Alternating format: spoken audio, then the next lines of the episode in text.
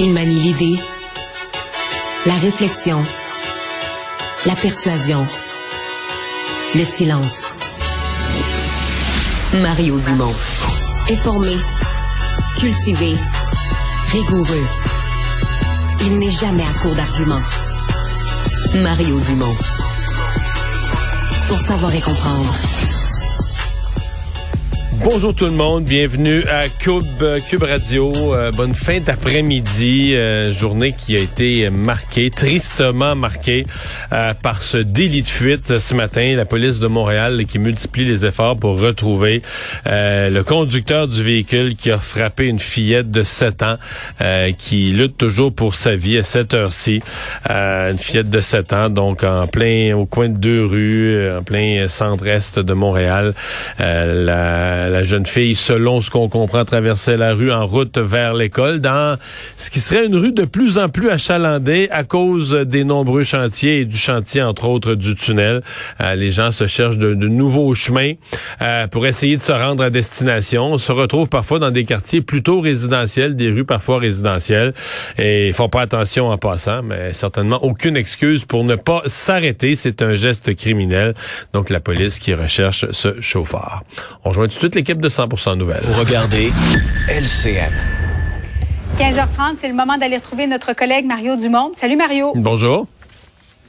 Une autre histoire de viol collectif. Encore une fois, ça implique des jeunes joueurs de hockey. Deux des trois joueurs jouaient à ce moment-là avec les voltigeurs de Drummondville.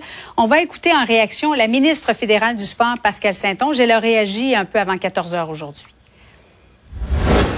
je me suis déjà engagée à revoir tout le système de financement sportif au niveau fédéral.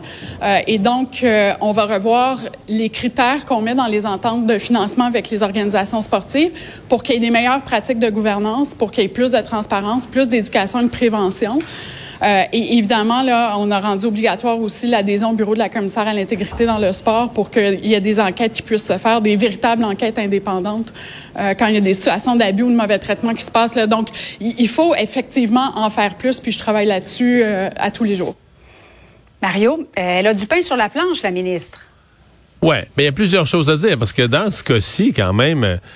Oui, c'est des joueurs de hockey, en même temps deux joueurs de hockey puis un troisième jeune homme mais c'est pas directement dans le contexte du hockey. Là. Ils sont aussi des citoyens de la société. À un moment donné, quand ils sortent, quand ils vont dans des lieux, c'est la police. Ce sont, tu sais, c'est pas des tribunaux parallèles. Là. Puis oui, c'est euh, c'est gênant pour l'organisation, les voltigeurs, parce que c'est toujours la culture du hockey. Est-ce que parce qu'ils sont des vedettes de hockey, ils se voient au-dessus de tout le monde, mais ils, ils sont pas au-dessus des lois là. Ils sont pas d'aucune façon au-dessus des lois. Et sincèrement, je jusqu'à quel point c'est la ministre du Sport qui est responsable. Oui, elle est responsable, je pense que dans les équipes, il, s'acquiert une meilleure culture, mais la gestion d'un dossier comme ça, t'es en dehors d'équipe de hockey. Là. dire, les jeunes sont pas au-dessus ou sont pas en parallèle du reste de la justice. Euh, ils vont faire face à la justice, ils vont faire face aux, tribunaux. Ceci dit, euh, elle a un peu la, même difficulté. Tu sais, s'il faut changer la culture dans le sport, elle a un peu la même difficulté que sa collègue, la ministre Anita Annan, euh, la ministre de la Défense, qui ce matin euh, faisait, tu sais, sortait le rapport avec les recommandations de la juge Arbour, etc. Et elle, c'est dans l'armée qu'elle a un changement de culture puis un changement organisationnel à faire. C'est que quand tu quand tu mm. l'annonces le changement, puis même si tu es en train de le réussir, je veux dire, il y a au moins une période de quelques années. Exemple, prenons le cas des voltigeurs de Drummondville. C'est un événement qui est arrivé dans la saison 2016-2017. Alors, tu sais, dans l'armée, même si on disait là, dorénavant, on met des meilleures pratiques, il va encore te sortir des histoires qui datent d'il y a quelques années ou qui sont déjà dans ma chaîne mais qui n'ont pas fini d'être traitées. Alors, tu sais, c'est vraiment, le, mot, c'est vraiment un, processus d'épuration. Et la personne qui, qui procède au, tu sais, qui met en place les changements, peut pas imaginer que du jour au lendemain, il sortira plus rien. Au contraire, c'était en période d'épuration. Euh, il y a des chances que les gens parlent plus. Donc, tout ce qui est arrivé dans les cinq, dix dernières années refasse surface, ressorte. Et là, pour le public qui reçoit ça, dit, ben voyons, il me semble qu'elle s'en occupait, là, puis qu'elle voulait plus que ça arrive, puis tout ça. Euh, puis le mois d'après, puis six mois après, il y a d'autres cas. Donc, c'est un processus laborieux là, euh, qu'on traverse. C'est le cas dans le hockey, il n'y a aucun doute là-dessus. Oui, ben, tu sais, tu disais, oui, c'est des joueurs de hockey, mais ce sont d'abord et avant tout des citoyens. Euh, oui, t'as pas tard. En 2016, il y en a deux sur trois qui étaient mineurs au moment des faits, mais il y a souvent euh, l'effet gang, Mario. Là. Il était à trois sur elle, la petite fille de 15 ah, ans. Ben, elle n'était pas consentante. Tout à fait. de hockey qui débarquent dans un bar, là, puis euh, les petites filles sont après eux, puis ils se croient au-dessus des lois, comme tu disais. Il y a un changement de culture, il y a un coup de barre aussi qui doit être donné dans l'éducation des joueurs. Absolument. Et ça, les équipes, euh, les équipes, ben, disent déjà faire du chemin là-dessus. Mais je suis convaincu, je suis curieux d'entendre les gens des voltigeurs. comment on a géré, par exemple, le, mettons, en août, au mois d'août dernier, comment on a géré le début de la saison 2022-23 versus comment on mm. avait géré la saison 2016-17. Les choses, les choses ont évolué, mais encore plus rapidement ces dernières années. C'est pour ça que je dis que dans un processus de transformation, dans un processus de changement, tu as forcément des affaires du passé qui vont continuer à, oups, à, te rattraper, qui vont faire surface. S'il y a quelque chose d'encourageant, c'est que les victimes portent plainte maintenant. Euh, ouais, dans ce cas-ci, c'est un processus judiciaire. Euh, c'est ça. Dans ce cas-ci, ce qui est bizarre, c'est que l'équipe, puis pas de raison de penser qu'ils qu mentent, même la Ligue, disent ne pas avoir été avertis. C'est vraiment quand l'affaire est, apparue sur la place mhm. publique via les tribunaux que l'équipe a réalisé ça. Mais c'est comme si la plaignante, curieusement, la police aussi, ça c'est plus étonnant, mais enfin, personne n'est allé en disant, ben là, euh, sur les trois, les trois accusés, il y en a deux qui jouent pour les voltigeurs. On va aller voir l'équipe des voltigeurs on va les, on va les approcher. Il semble qu'eux n'avaient jamais entendu parler de ça. Autre organisation, tu le disais, mais c'est vrai qu'il y a un parallèle à faire qui doit subir un électrochoc. Ce sont les Forces armées canadiennes. Et la ministre de la Défense nationale a dit qu'elle mettrait de l'avant toutes les recommandations de l'ancienne juge Louise Arbour. Il y en a 48. Euh, c'est pas un peu ambitieux? Est-ce que c'est vraiment réalisable comme, comme plan de match? Julie, j'aime autant qu'elle parte avec cette idée-là, puis mettons qu'on en met à, réussir à en mettre en application les deux les deux tiers, je te dirais c'est ça de fait. Là, en mm. politique, j'ai pas encore rencontré celui qui a rempli 100% de ses objectifs en politique. Là. Il, apparaîtra peut-être un jour, là, mais pour l'instant, peut-être celui-là qui va réussir ça, on va le crucifier. Là. Mais tu sais, il y a date en politique, tu réussis ce que tu peux. Fait que t'es mieux de partir avec une volonté ferme. Moi, j'ai quand même pas mal confiance dans la ministre Anita Anand. Je trouve qu'elle a vraiment de la détermination, en tout cas, avec son son prédécesseur a fait tout un changement à la défense. Euh, et puis, euh, bon, euh, est-ce qu'elle va réussir tout complètement? En tout cas, je pense qu'elle va certainement infléchir dans, dans les forces armées canadiennes une volonté de changement.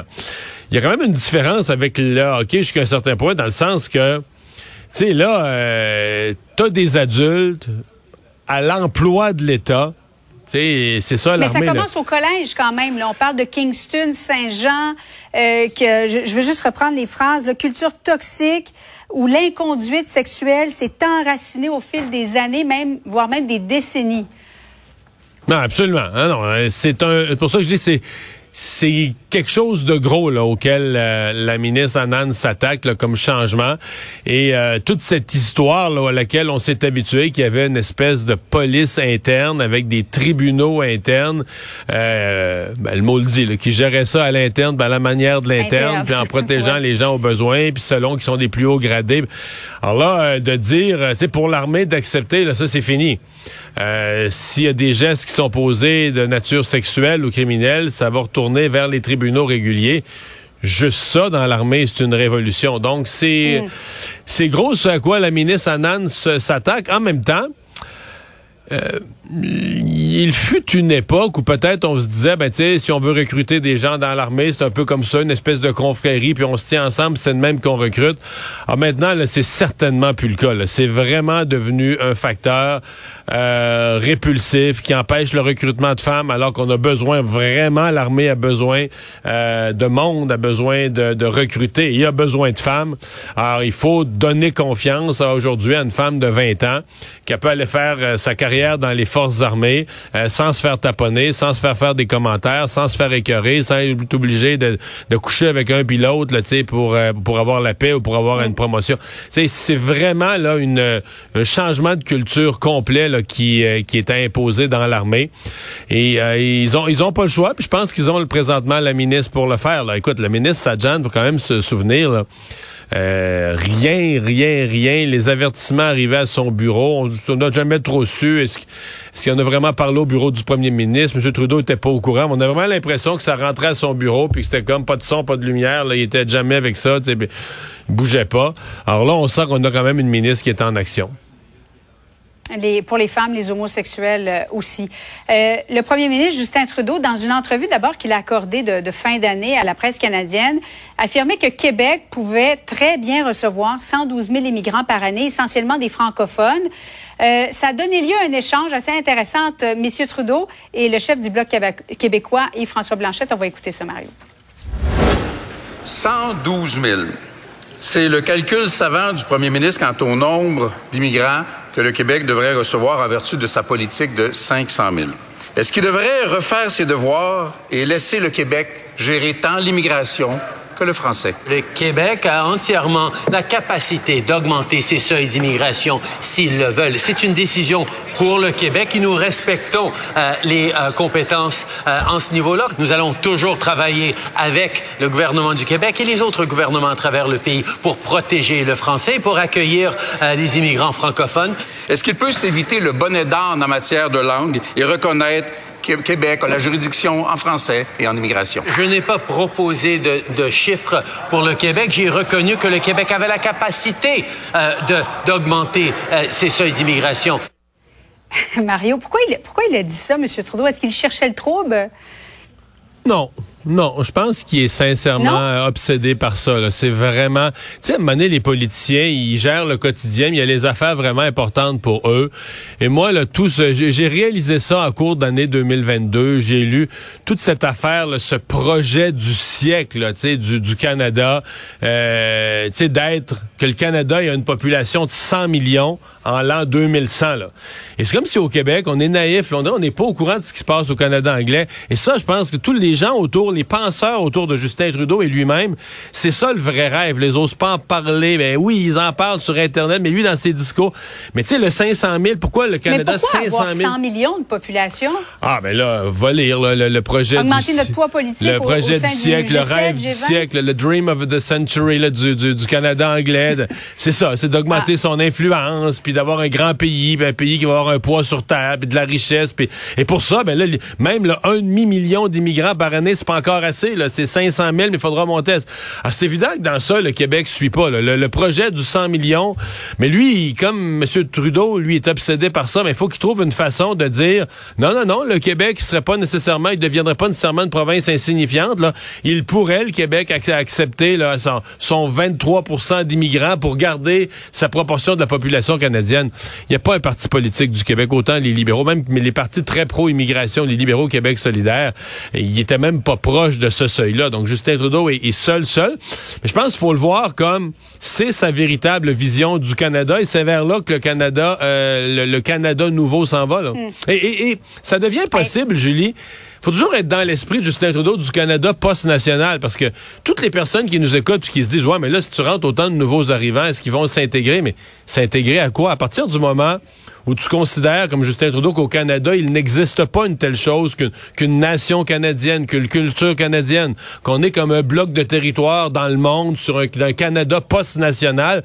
Ben il n'y a pas d'intégration à faire les gens arrivent sont des nouveaux arrivants nous au Québec en disant il faut qu'ils apprennent le français on est comme sur une autre complètement sur une autre planète. Là. Et c'est ça qui a transparu dans l'échange d'aujourd'hui entre M. Trudeau et François Blanchette. Euh, les deux se rencontrent, euh, M. Legault et M. Trudeau, vendredi, première rencontre. C'est intéressant s'ils parlent d'immigration. oui, euh, première rencontre, j'allais dire, depuis que M. Legault a été réélu. Mario, merci beaucoup. Bon après-midi à toi. Au revoir.